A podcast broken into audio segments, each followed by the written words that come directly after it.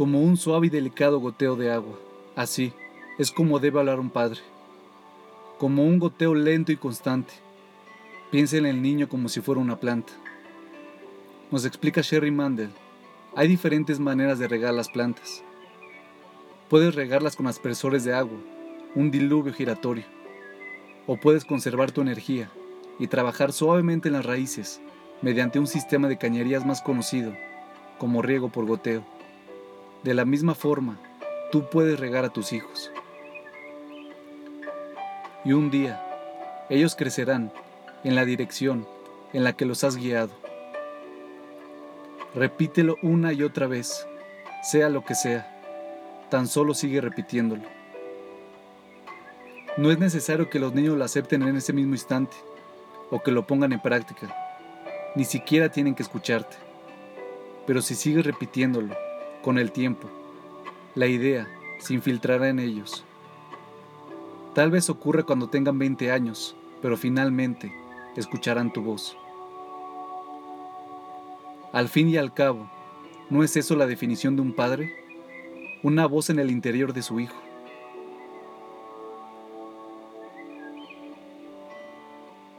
Piensa en nuestra religión, en cómo repetimos las mismas cosas una y otra vez. La porción semanal de la Torá, las tefilot. Nuestra esperanza es que algún día esas palabras entren en nuestro corazón, nos definan, nos cambien, poco a poco. Después de todo, Dios creó el mundo con palabras, y no tuvo que gritar para crearlo. El Zohar dice que Él susurró.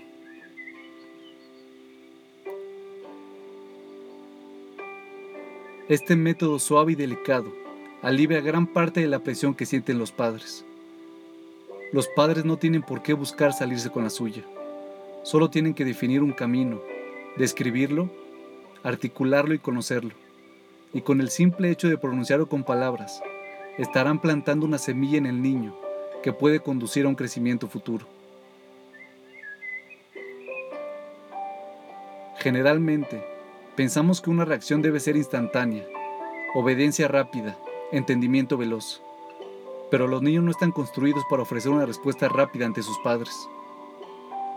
¿Con qué frecuencia no responden? O al menos, no lo hacen de la manera que usted desearía.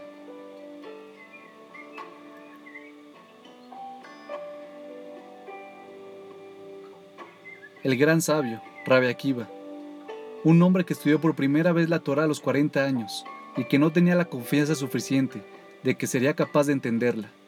Observó una vez cómo un goteo de agua había perforado una roca. Él pensó que si el agua podía huecar una roca, entonces las palabras de la Torah, que se comparan con el agua, también podían penetrar su corazón. Nuestras palabras son como el agua y a veces nuestros hijos son como rocas. Sin embargo, uno puede esculpir una roca, sobre todo si estás dispuesto a esperar.